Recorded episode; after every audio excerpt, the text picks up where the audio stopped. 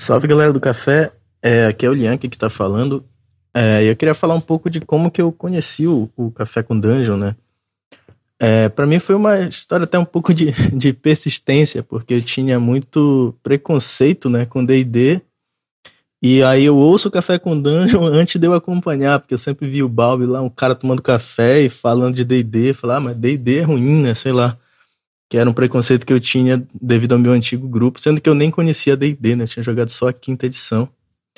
É, mas sempre houve esse preconceito em cima do D&D desde o 3.5, né, e eu achava que isso era D&D. Até que um dia eu vi o, um episódio com o Bruno Cobb falando de OSR, que tinha jogado o Tiny Dungeon e o Beyond the Borderlands. É, isso me abriu a cabeça, porque foi um dos primeiros episódios que eu entendi, assim, mais ou menos o que era essa tal de OSR, e aí, daí pra frente, eu fui... É, entrei de cabeça, né, comecei a ouvir to todos os episódios do Café, que falava de OSR, de Quick Primer e tudo isso. E aí foi daí para frente eu, eu, eu, eu, engajei muito na comunidade, assim, eu virei, virei apoiador do café é, e pude conhecer novos estilos de mestragem, né, tanto o, o Tito narrando o Cutulo, né, a, a transparência do Balbi como mestre, as descrições do Cobb, né, que são maravilhosas, assim como como Carlinhos Malvadeza, né, que é a cura do efeito Messer para mim. É, e, e, isso me, me, fez muito feliz, assim, porque a comunidade me acolheu muito bem. É, e a comunidade do Café com Dungeon é cheia de pessoas que buscam evoluir como pessoas, e, e isso faz com que a comunidade se torne, né, evolua junto também. É um lugar onde não se cria é racismo, machismo, nenhum desses problemas. É uma comunidade que se concentra muito nisso e evolui é, muito é, nesse sentido. E, e, é um reflexo também do, do, do, tipo de coisa que o trabalho do Balbi faz, né? Isso é, é incrível.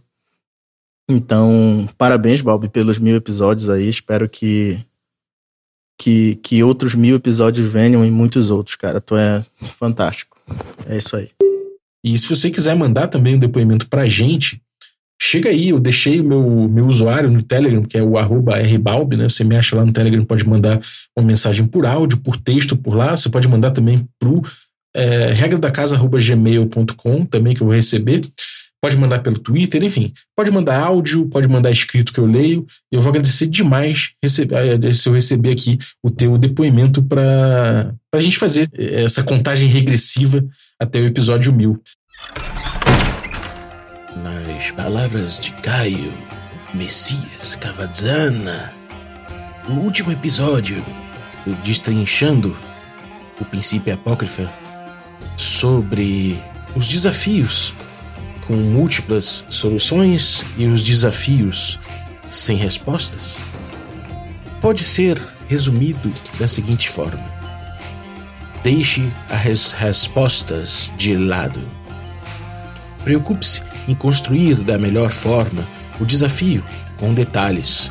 Esses detalhes vão parametrizar o que os jogadores precisam para tomarem decisões interessantes e essas decisões farão o jogo evoluir a partir do desafio proposto.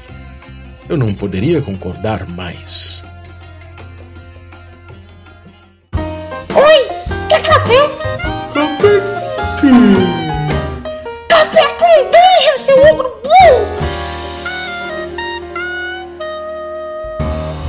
Bom dia, amigos do Regra da Casa. Estamos aqui para mais um Café com Dungeon na sua manhã com muito RPG. Meu nome é Rafael Balbi e hoje eu estou aqui bebendo meu delicioso café da Ovelha Negra enquanto vislumbro aqui as possibilidades dos dados jogando com a morte. Bom, hoje a gente vai voltar ao Destrinchando o Princípio Apócrifa na parte 8 agora, né? E a gente vai abordar o capítulo que começa agora, que aposte, aposte nos dados com a morte. Se você quiser ler comigo, né, isso aqui já está traduzido, você já encontra no pessoal aí do Geração Xerox traduziu, você encontra o link no do episódio para você ler. Enquanto eu leio aqui, enquanto eu faço a, a leitura e os comentários, a gente pode fazer isso junto. E tomando um café delicioso, né? Como o café da ovelha negra, que, cara, não tem dejetos industriais. É... Beber um café desse não tem nada de jogar dados com a morte, na verdade, é jogar dados com a vida, porque é muito gostoso mesmo. Então você pode ir lá em ovelhanegracafés.com.br e utilizar o cupom Dungeon Crawl, tudo maiúsculo, que você consegue um abatimento, beleza? Se você quiser ainda um desconto melhor ainda, eu te dou um cupom especial, só que é só para assinante. Então, se você quiser se tornar um assinante do Café com Dungeon, chega lá em picpay.me barra Café com Dungeon que eu te passo esse cupom. A partir de 5 reais você pode se tornar um membro, inclusive, de um grupo de Telegram muito maneiro, que é uma comunidade foda que eu tenho orgulho de ter construído, junto com essa galera aí que participa sempre, né? Que ajudou muito a edificar o que, que é o Café com Dungeon. Bom, vamos lá, vamos voltar aqui ao nosso, ao, ao nosso princípio apócrifo, né? E agora a gente, depois de ler os capítulos anteriores aqui, chegar até os pontos das soluções e chegar até o ponto aqui dos lugares difíceis e implacáveis, né, que fala das das escolhas difíceis, subverter expectativas e criar os desafios com múltiplas soluções e sem respostas também, né? A gente entra agora no capítulo que é Aposte nos dados com a morte. Se o capítulo anterior falou um pouco mais de desafio, né, falou um pouco mais do desafio em si, é, essa parte aqui, o oposto os dados com a morte, ele também fala um pouquinho de desafio, mas muito mais no tocante ao diálogo ficcional. Né? Como o jogo old school, de forma geral, ele passa muito uh, pelo, por esse diálogo, né? na verdade todo RPG passa pelo diálogo, mas o jogo old school ele depende desse diálogo demais para que ele funcione. Né? Então acaba que, como ele também é impulsionado pelo desafio, né? o desafio é o que dá motivo ao jogo old school de forma geral, é, acaba que esse capítulo ele reflete muito isso, puxando mais até para o lado do diálogo do que para o lado do desafio em si, que ficou mais no capítulo anterior.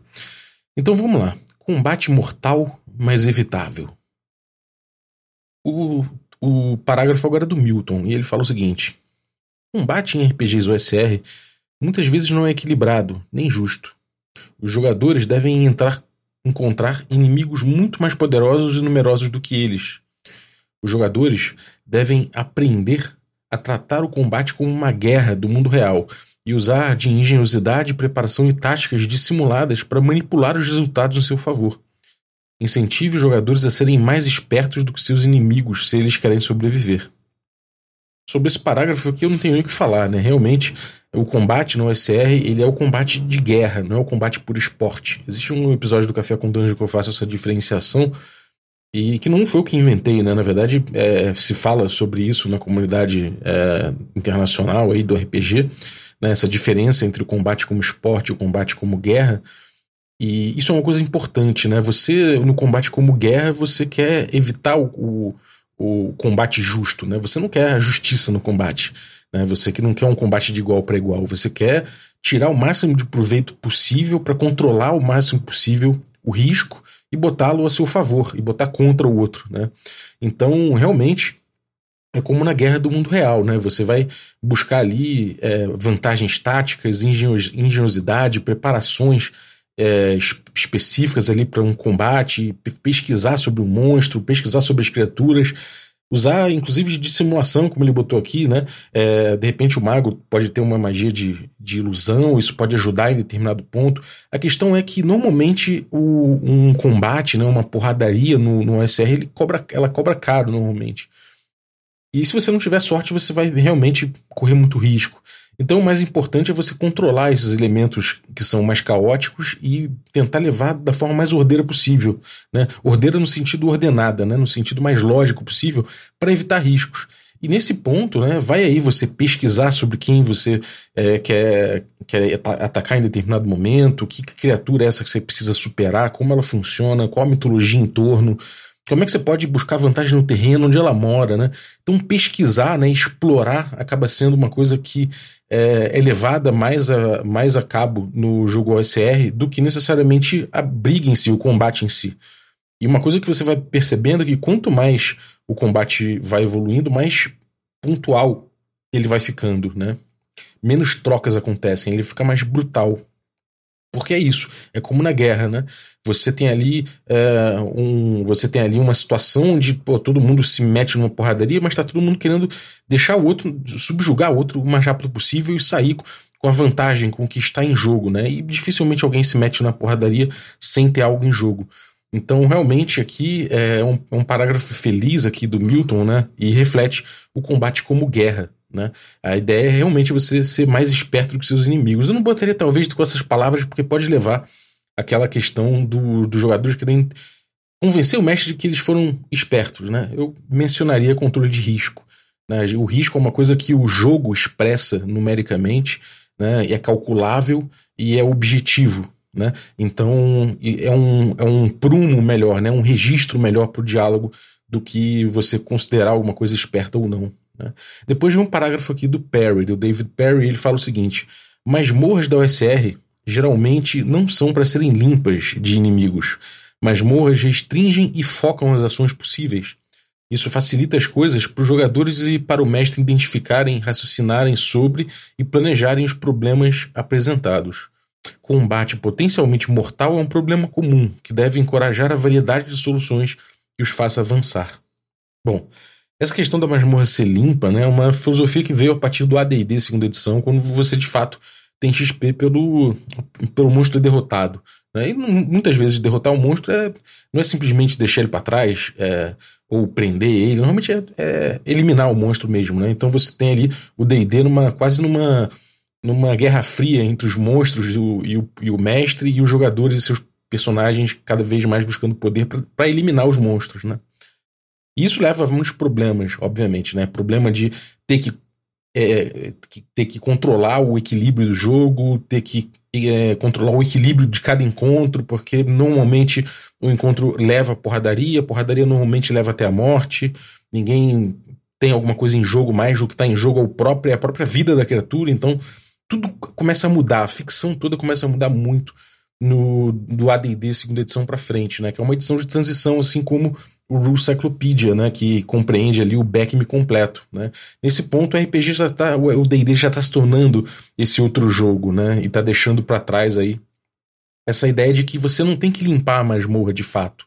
Né? Você não tem que matar os inimigos. Na verdade, se você puder evitar o conflito ao máximo, é melhor. Né? Se os jogadores mandarem bem, inclusive, pode ser que eles simplesmente consigam controlar todos os riscos e você lá que ficou tentando apimentar o, jogo, tentando botar eles em enrascadas, você pode até se sentir frustrado como mestre, porque você fala, poxa, mas todos os desafios que eu botei aqui, eles, eles, eles conseguiram lidar com o desafio e tudo mais. E para você, às vezes, você pode até pensar, pô, não fui um mestre legal, né? Mas é mentira, na verdade, você pode ficar satisfeito com isso, né? Porque você conseguiu impor seu desafio e os jogadores fizeram um esforço de controlar os riscos, né, para conseguir levar o jogo à frente. E isso já impulsionou narrativa, isso já impulsionou conversa ficcional, isso já impulsionou criatividade, um monte de coisa. Então, se você ficou chateado porque você achou que o seu desafio não, não apareceu muito porque os jogadores superaram pelo, pelo pensamento lógico, pelo, pelo cálculo de risco, etc., fica tranquilo. Provavelmente eles gostaram da aventura, mas você não. Né? Você de repente não gostou porque achou que não botou eles num situações divertidas. Quando na verdade eles viveram sim situações divertidas. Tira esse peso de ter que divertir o grupo com seu desafio. Né? Não é isso. Você propõe um desafio e às vezes o grupo já no, no, entender o seu desafio, engajar com o seu desafio, superar, já vai estar satisfeito. Né? Cada um buscando é, superar a sua forma, se divertir a sua forma. Isso não é exatamente responsabilidade sua. Né? Enfim, vamos, vamos voltar para o parágrafo aqui, que eu acho que eu tergiversei, né? É, ele diz que, é, que, que, você, que as, masmorras, as masmorras restringem e focam as ações possíveis. Isso é verdade, a masmorra é um pouco o trem fantasma, né? Mas isso eu costumo pensar que uma masmorra que restrinja demais e foque demais as ações não é uma boa masmorra, né? Eu acho que uma boa masmorra ela não, não é exatamente um trilho, né? Esse trem fantasma, na verdade, seria uma masmorra meio ruim. É, eu acho que a, a, boa masmorra ela não foca tanto as ações e ela não, ela não restringe tanto as ações. Ainda que uh, o, o, local seja claustrofóbico. Acho que aqui é uma confusão dessas duas coisas. Né? Os locais serem claustrofóbicos não quer dizer que as masmorras precisem restringir as ações e focar as ações dos jogadores, né? Então discordo aqui nesse ponto. Acho que é um senso, um senso comum assim vindo da ideia da arquitetura da dungeon, né? Servindo a essa a esse railroading que não é necessário, né? Ele diz que isso facilitaria as coisas para os jogadores e para o mestre identificar, raciocinar sobre e planejar os problemas apresentados. Eu não acho por aí. Eu acho que, na verdade, é, se você começa a querer pautar o, o desafio justamente nesses caminhos, né, nessas restrições, aí você vai ter que preparar muito mais, vai ter que se preocupar, preocupar inclusive com equilíbrio, né? Afinal de contas, só tem um caminho e os jogadores não têm muito como fugir, na verdade só tem como fugir por um caminho. Esse caminho, de repente, já tá mais difícil, já tá meio, meio obstruído, e eles encontram uma criatura muito perigosa e não conseguem evitar o combate, você meio que decretou a morte do grupo ali, né? Então é importante que, que não seja, não, não haja tanta restrição assim, né? A restrição ela pode ser da verossimilhança ali. O, o local ele é apertado, o local é, é perigoso e tudo mais, mas você não precisa fazer isso em termos de jogo, né? Em termos de jogo é importante que ele, os jogadores não sejam restritos nesse ponto. Então acho que há confusão nesse, nessa questão aí da arquitetura da dungeon, né? Obviamente que em determinado momento você vai ter uma dungeon tão pontual, tão pequena que vai ser ali restrita mesmo, né? Mas se puder evitar isso, na minha opinião, melhora, né? E aí você não tem a necessidade né, de, de facilitar isso. Isso não necessariamente vai facilitar a vida dos jogadores, nem facilitar o mestre raciocinar sobre os problemas apresentados. Na verdade, é, você vai propor o problema, né, vai pensar no problema em primeiro lugar, e aí a arquitetura da masmorra pode ajudar você a pautar o seu problema. Então é o caminho meio contrário que eu acredito. Mas vamos lá, combate potencialmente mortal é um problema comum, concordo, né, que deve encorajar variedade de soluções que os faça avançar. Concordo plenamente. É, nesse ponto aqui é uma questão de, de, dos jogadores buscarem alternativas mais seguras para resolverem os problemas, né? E aí, uma nova parte aqui, mantenha-os sob pressão. Isso aqui é um pouco da caravana Donner, né? Pelo menos a ideia geral de manter os jogadores sob pressão. Tem no Quick Primer sobre o, o capítulo da caravana Donner, né? E o Milton traz o parágrafo aqui primeiro. Seja por meio de jogadas de encontro aleatório, quando o tempo passa, ou porque a masmorra está se enchendo de areia, ou porque um personagem morrerá em 10 turnos por envenenamento, mantenha os jogadores desesperados e apressados. Mantenha uma tensão entre o desejo de explorar e saquear, e o terror de permanecer muito tempo no local. Né? Isso aqui é uma. Ele, ele fala bem em relação à masmorra, né? ou pode ser nos ermos também, a questão do tempo. Né? O, o tempo é importante você é, contar o tempo no old school. Né? Quando o jogador vai, vai fazer um. Sei lá, se ele de repente vai procurar uma passagem secreta num local, né? É, obviamente que ele vai prestar atenção no diálogo com o mestre para entender se o mestre deu alguma deixa, deu alguma, alguma pista ali sobre o ambiente que ele possa investigar para descobrir a passagem secreta. Né? Isso é uma forma interessante do jogador engajar com, com, a, com a ficção, né? É, em vez de necessariamente ter que ficar pesquisando um, um ambiente inteiro atrás de, de passagem secreta. Se ele fizer isso, você fala, pô, eu vou pesquisar o corredor inteiro. Você tem que entender ali quantos turnos ele vai demorar para pesquisar o corredor interno, inteiro. E isso normalmente leva o jogador a ficar mais exposto a perigos né, de encontros aleatórios. Seja nos ermos, que são locais perigosos, de forma geral, ainda que menos do que as masmorras, e as masmorras é naquele, naquele nível insano, né? A cada dois turnos, normalmente, ali, é uma média, né? A gente vai ter encontros aleatórios sendo rolados, né? Então a possibilidade de um encontro mortal pode acontecer se o jogador demole. Então essa gestão do tempo é uma coisa que vai deixar sempre o jogador ali medindo o perigo, né? Muita gente fala, ah, mas no D&D é, tem essa coisa de, da falha ser insignificante, né? Ah, eu vou tentar é, abrir uma porta emperrada. Né? E aí o jogador, em vez de... Ele fala, cara, não sei, não tenho nada que possa fazer me ajudar, eu vou tentar arrombar na, na força bruta. Aí você pede um, te um teste de abrir portas, o jogador falha. E aí o pessoal fala: ah, mas que sem graça, né? Essa falha não levou, não levou a lugar nenhum. Se você está no meio de uma dungeon, essa dungeon tem chance de encontro, de encontro aleatório, essa dungeon ela tem uma pressão bem estabelecida.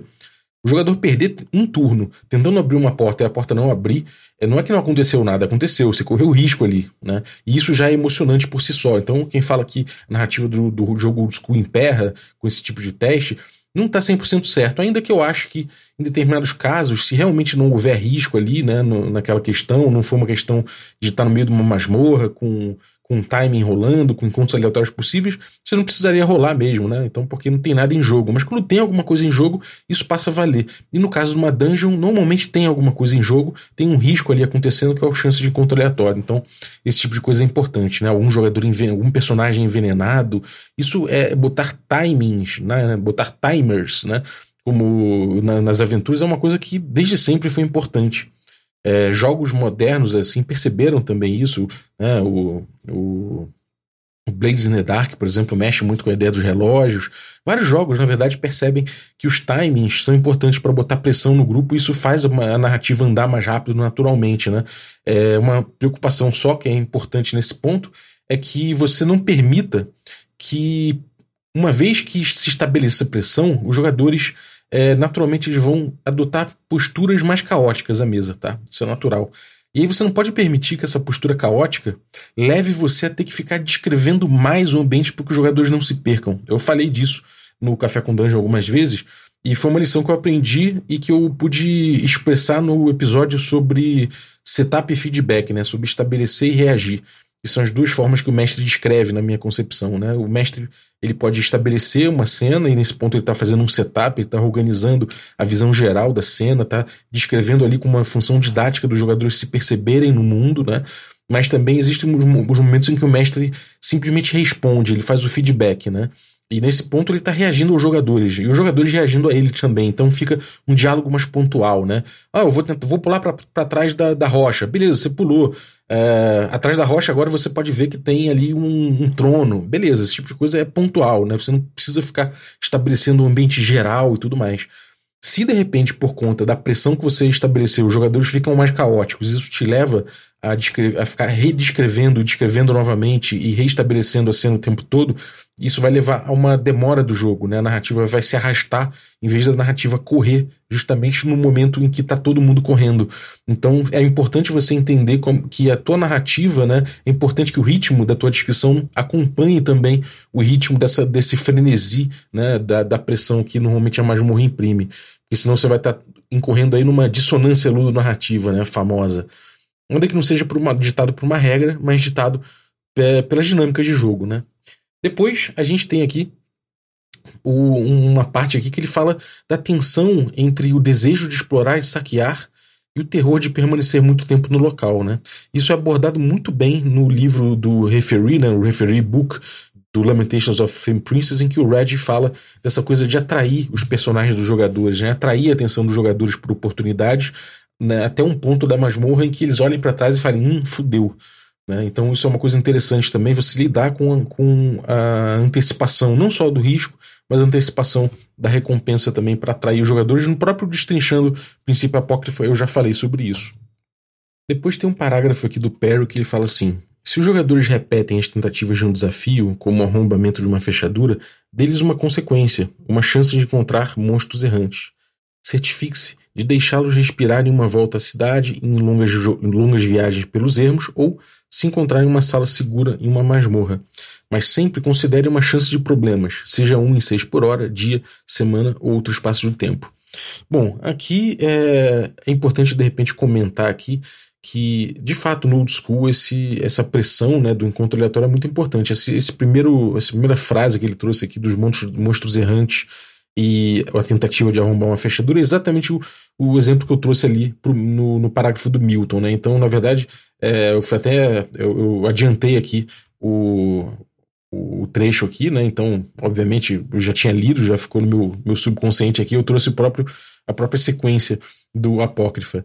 É, mas, enfim, é exatamente isso aqui, né? Você, é, quando a sua decisão de, de tentar arrombar uma porta se você não tem controle, né, se você não está ali com a ferramenta certa, não está utilizando uma técnica que, que, seja, que seja mais fácil né, de você não perder o seu turno ali, você está fazendo, tá assumindo um risco. O que é? Vou perder um turno, de repente a porta não vai se abrir porque eu estou assumindo uma, uma rolagem de dado, né? Estou apostando aqui. Então é importante o jogador ter noção dessa, dessa pressão e ter noção de que as coisas têm consequência, né? Assim, mesmo que seja a passagem do tempo, já é um perigo numa masmorra, nos ermos, ou numa cidade mesmo, eventualmente.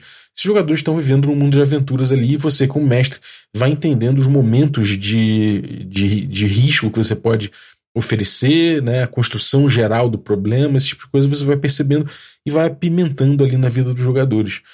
Ele fala para você se certificar de deixar o grupo responder em uma volta à cidade, em longas viagens pelos ermos ou numa sala segura numa masmorra. Isso aqui é uma coisa, é uma coisa complexa, né? Eu, eu encarava que, de forma geral, no Hexcrawl, na exploração dos ermos, é, era, o perigo era constante, né? Eu tentava transformar aquilo num clima de pressão como numa masmorra. E, de fato, a masmorra é muito mais neurose. em termos de pressão, de risco, né? É como é, a gente pode dizer que numa dungeon, a maior parte do tempo, pelo menos nas dungeons mais clássicas, o tempo todo numa dungeon você vai o, o risco, né? Aliás, o desafio vai ser pautado muito pelo risco. Né? O risco e o desafio são quase sinônimos numa masmorra. Por outro lado, no, nos ermos, por exemplo, né? E a gente pôde experimentar isso em Bergotten, o desafio e o, e o risco não necessariamente são sinônimos. Às vezes o desafio ele é muito mais um desafio de se localizar, né, de você é, contemplar, né, de você entender para onde você está indo, tomar certas decisões ali que mais para frente podem até acumular, né, e se tornarem riscos, né, quando de repente, sei lá, você você resolveu passar pelo meio de um pântano, molhou seu molhou a sua, a sua roupa e aí você começou a ter dificuldade de andar, isso fez você ficar muito mais lerdo, de repente todo mundo dormiu com o pé molhado, com, a, com, com o sapato molhado, isso pode ter dado ali uma, uma, umas frieiras, que aí levou o grupo a, a, a, ter mais dificuldade, de se mais dificuldade ainda de se locomover no dia seguinte, e aí isso despertou encontros aleatórios por conta do risco assumido. Beleza, mas é uma construção é uma construção mais, é, mais espaçada, né? uma, é uma construção de um risco que não passa necessariamente pelo risco aparecendo o tempo todo. Né? E daí eu trouxe a ideia da contemplação, né? que é justamente esse, esse, esse momento do desafio que não há necessariamente o risco. E aqui eu concordo que de fato há um respiro né? quando, quando você está nos ermos em relação a isso. O, os ermos ele tem mais espaço de contemplação, de forma geral, do que uma dungeon.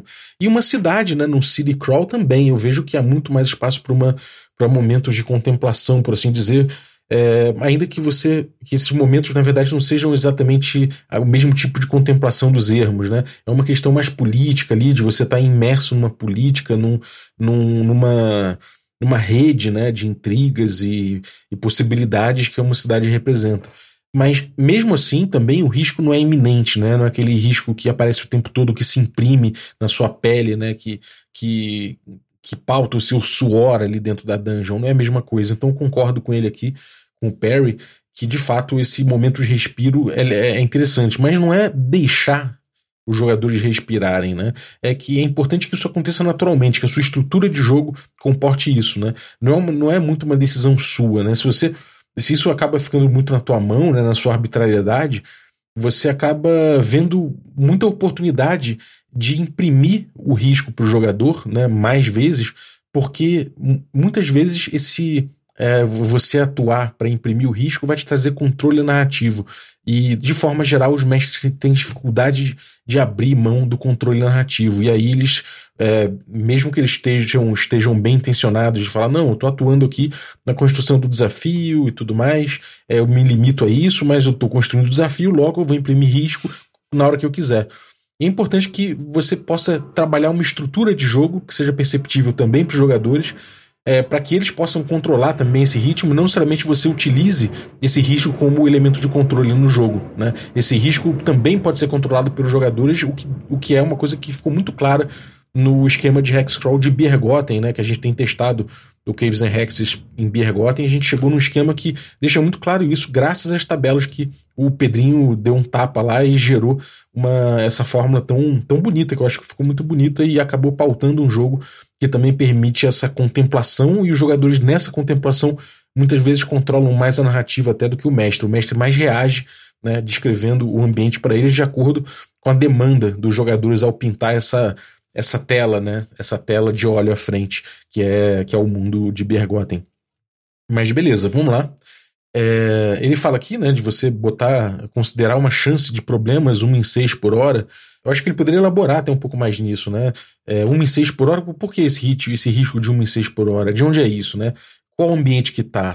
Como é que funciona isso? Será que dá para entender melhor, aprofundar essa questão do desafio? Eu acho que teria sido uma coisa muito interessante. Eu acho que não tem problema, né? A frase é, do jeito que ela tá, ela poderia nem entrar no parágrafo, o parágrafo já estava excelente. Mas como entrou essa, essa frase, eu, eu, penso que poderia ter especificado um pouco mais, né? É, podia ter trazido um pouco mais esse assunto. Mas vamos lá para a próxima sessão que fala: Deixe os dados matarem. E aqui o Lampkin fala o seguinte: Lembre-se, o mestre não é um antagonista dos jogadores, mas sua sobrevivência depende deles é uma coisa importante aqui que, de fato, né, o mestre e os jogadores, eles não, não são não são personagens de uma história, né? Eles são pessoas reais. E não tem por que é, é, criar um antagonismo, né? Por assim dizer, inventar uma narrativa de, de antagonismo, de rivalidade entre mestres e jogadores, de fato, não precisa, né? É... E uma coisa importante é o seguinte: o jogo, na verdade, é o mestre propondo o desafio, e obviamente que o jogo anda, né? A aventura anda, o mundo acontece, as coisas acontecem de forma geral quando os jogadores superam né, os desafios do mestre, ou quando de repente os desafios vão se adensando até que haja ali uma superação, alguma coisa, ou até um, de repente um revés, né, um grande revés, um TPK, uma coisa assim. O importante é que as coisas evoluam, né? Que eu não chego a dizer ser fã dos, dos personagens dos jogadores, porque não, não, é, um, não é muito compatível com, com o estilo de jogo predominante da OSR, né? Na minha cabeça, é esse tipo de esse tipo de prerrogativa. Ainda que Dungeon World seja OSR, seja um jogo que você joga sendo fã dos personagens dos jogadores, mas de forma geral, pro, pro playstyle, né, que eles delineiam aqui mesmo meio que de leve, né, no, no princípio apócrifo, eu acho que não cabe exatamente você ser fã dos personagens dos jogadores, mas de qualquer forma, é importante você não antagonizar os jogadores, mas lembrar que sempre você controla, muitas vezes, personagens que querem antagonizar os, os personagens dos jogadores, né? E um, talvez antagonizar não seja nem a palavra, porque eu não gosto pessoalmente de usar termos referentes a uma construção consciente da narrativa, né? No old school, essa construção consciente da narrativa não é, é, é muito mais complicado, né? Se você está pensando em contar uma história, um jogo old school, ele vai ter muitos momentos que ele vai jogar contra essa tua intenção consciente de contar uma história enquanto você joga. Né? Ele é muito bom para pautar o desafio. E a partir do, da superação do desafio, isso gera uma narrativa emergente que a gente percebe como narrativa, obviamente, num, num outro momento. Mas no momento do jogo, a gente está ali gerando fatos e superando esses fatos ou sucumbindo a esses fatos. Então, eu prefiro não usar o termo antagonista. Tem um episódio do Café com Dungeon que eu comento esse ponto, esse ponto de antagonismo. Já se fosse um story game, ou se fosse um jogo que se presta a criar uma narrativa de forma mais consciente, como é Arquivos Paranormais, por exemplo, aí utilizar o termo antagonista faz todo sentido. Né? Uh, vamos lá, agora o Milton escreve o seguinte: se as regras e os dados dizem que alguém está morto, ele está morto. Proteger os jogadores da morte pode resultar em jogos sem tensão, jogadores que só resolvem problemas com força bruta. Concordo aqui, a regra soberana nesse ponto. Né, é importante que os, esses parâmetros de morte sejam bem trabalhados e respeitados, porque isso é o que vai garantir que, que, que o jogo vai ser limpo em relação às mortes. Né? Normalmente a morte de personagem é onde tem mais problema acontecendo, onde tem mais emoções envolvidas, né? mais pessoas chateadas porque perdeu o personagem. Então, quanto mais transparente, né? o quanto mais claro você for com as suas arbitragens quanto mais você utilizar os parâmetros e mais consistente for no uso dos parâmetros, é, mais vai ser, mais vai ser tranquilo passar por momentos de morte dos personagens, né? Então isso é uma coisa muito importante. Normalmente no RPG old school e na OSR não é o personagem, não é, não é o mestre que mata o personagem. Isso nunca deve acontecer, nunca. Quem morre é o, é o personagem do jogador, né? Ele que assumiu o risco e morreu por isso. Normalmente esse é o caminho. Nunca é uma morte que vem do mestre, que o mestre pauta, que o mestre resolveu que alguém teria um desafio de morte e morreria ali. Não é.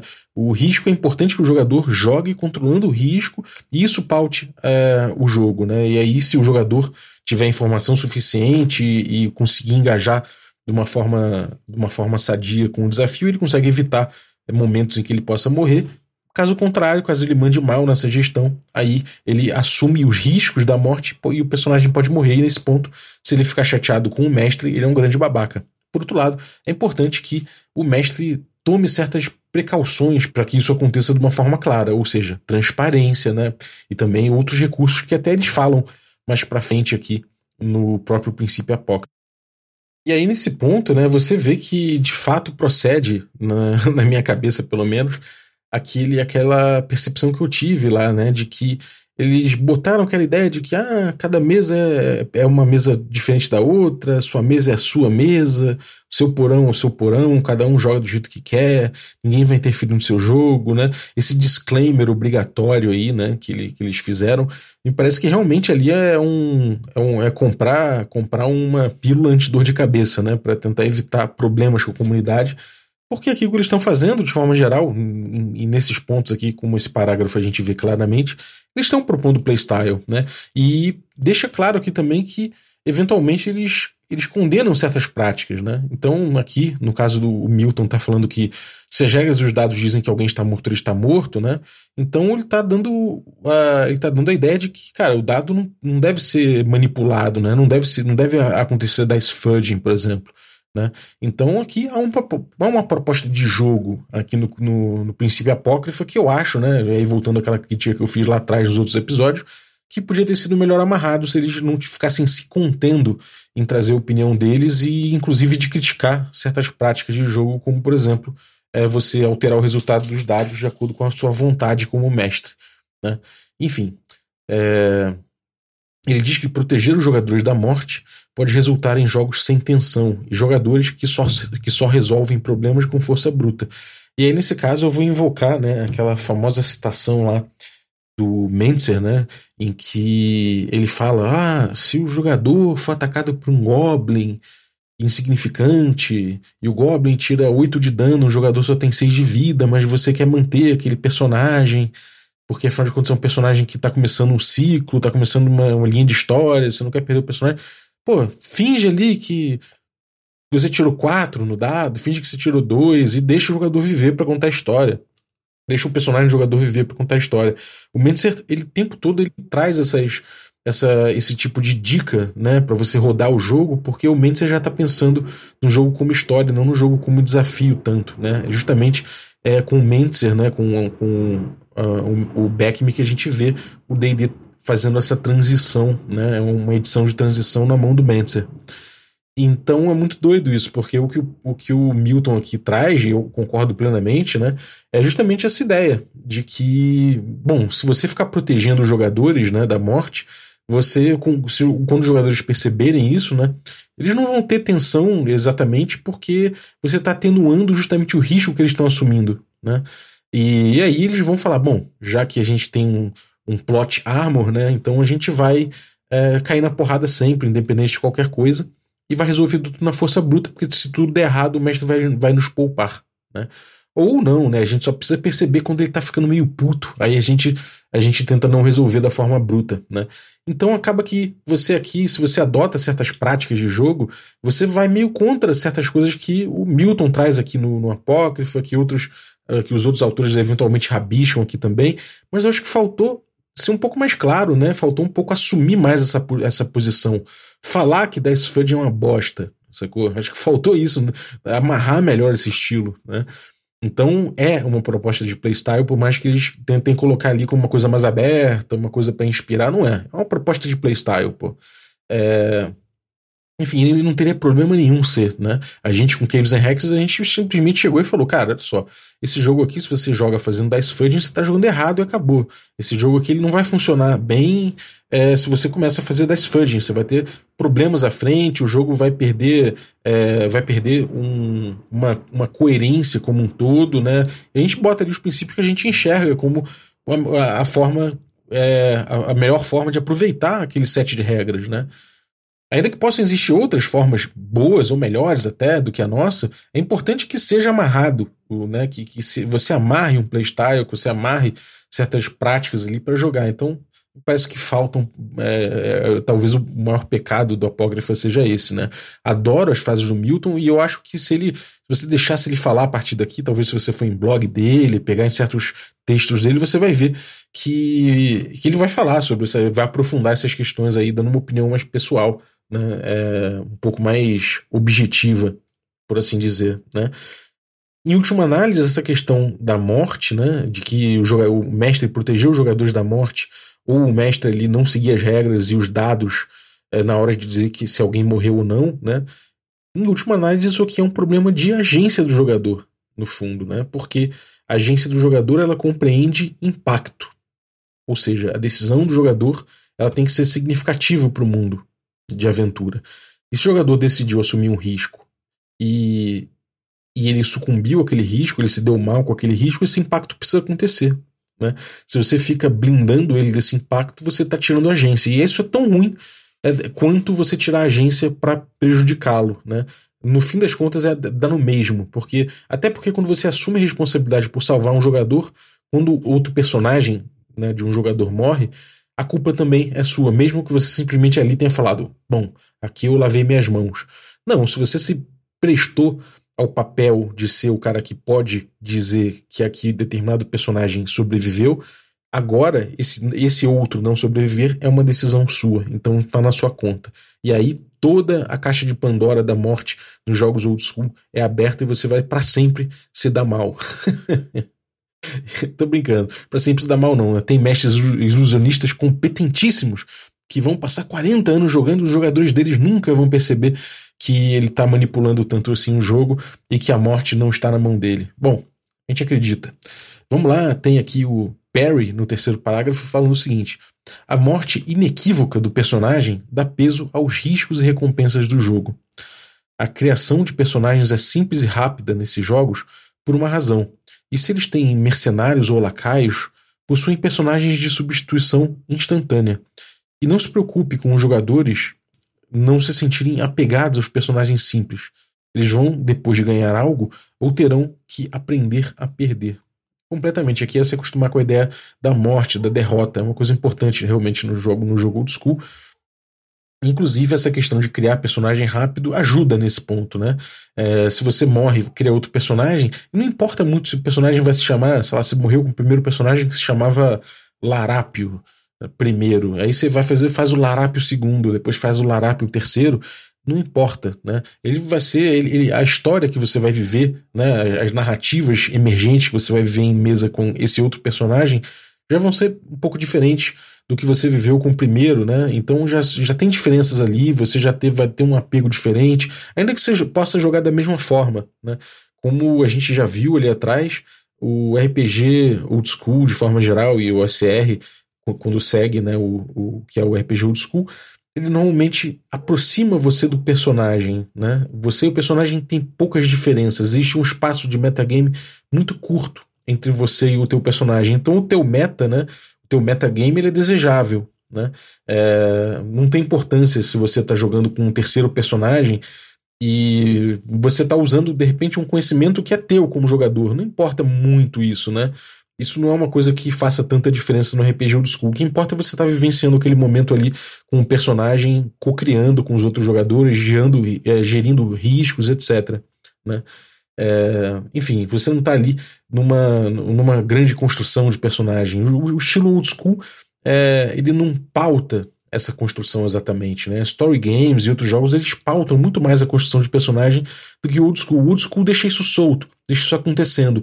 E pode ter certeza, né? No contexto da narrativa emergente, por conta de caça ao tesouro e tudo mais que a gente viu, ótimas narrativas surgem, né? várias narrativas interessantes acabam aparecendo de forma muito espontânea, o que dá um gosto todo especial. Né? Não é você pensando no que seria melhor para a história, mas a história acaba acontecendo, né? os fatos vão se impondo e a narrativa emergente vai acontecendo. Então você acostumar com, essa, com esse selavi né, é muito importante. E ter sempre recursos para fazer que isso aconteça de forma interessante. Né?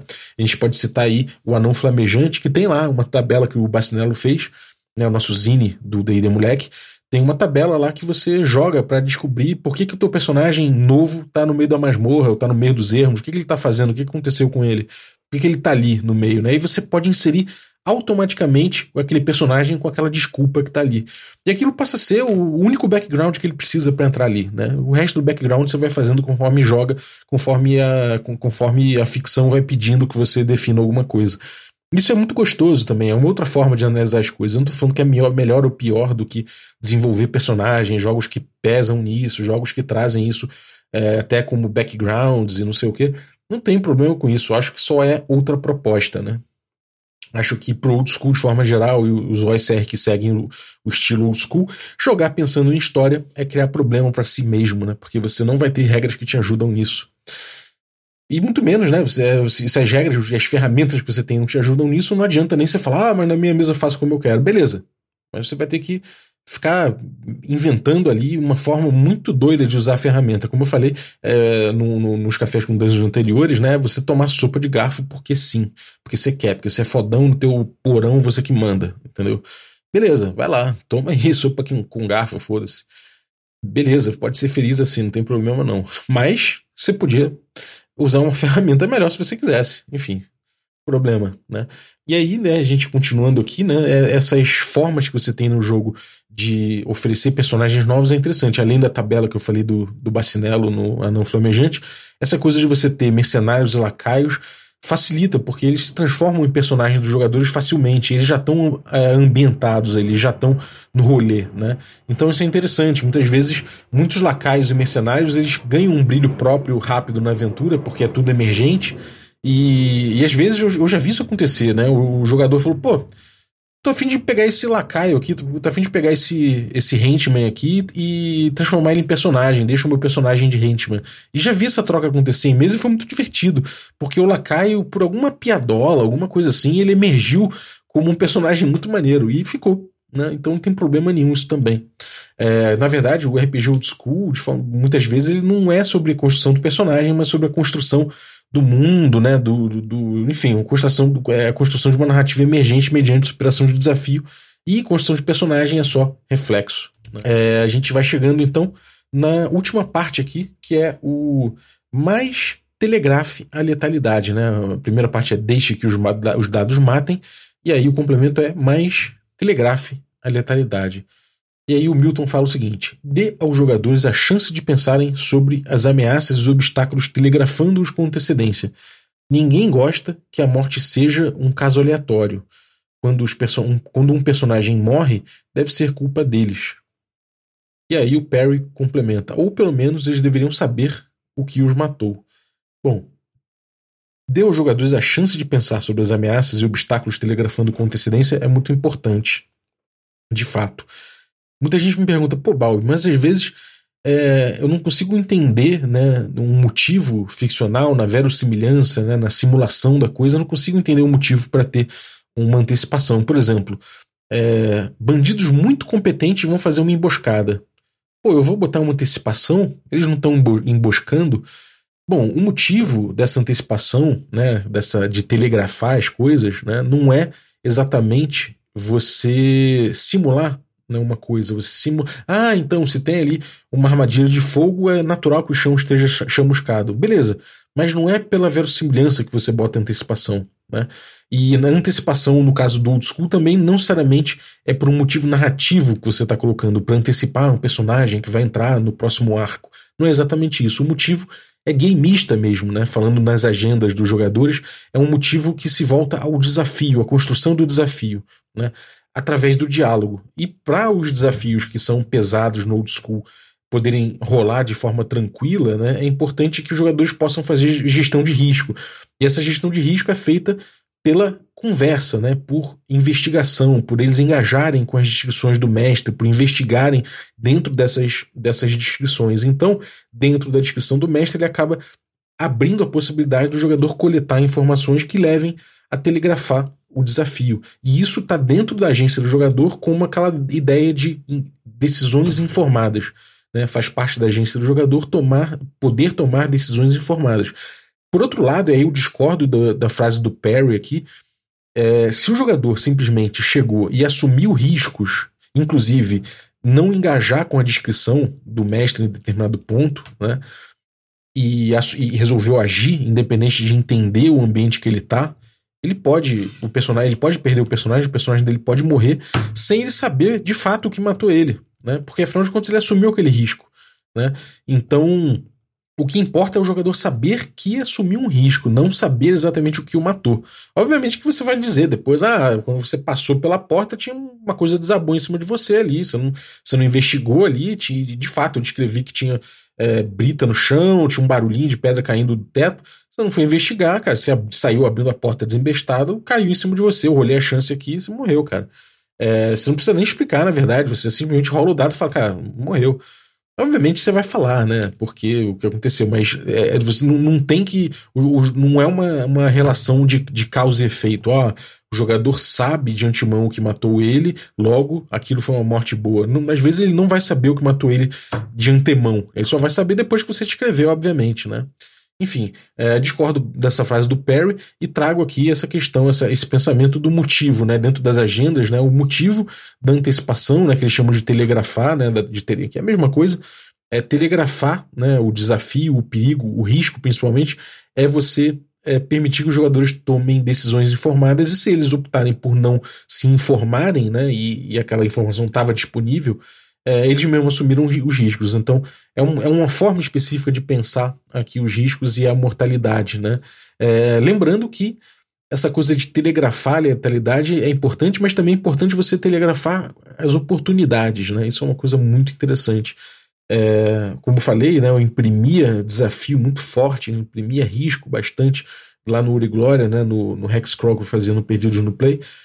E eu imprimia tanto e antecipava, né? Fazia uma antecipação, me preocupava já com isso.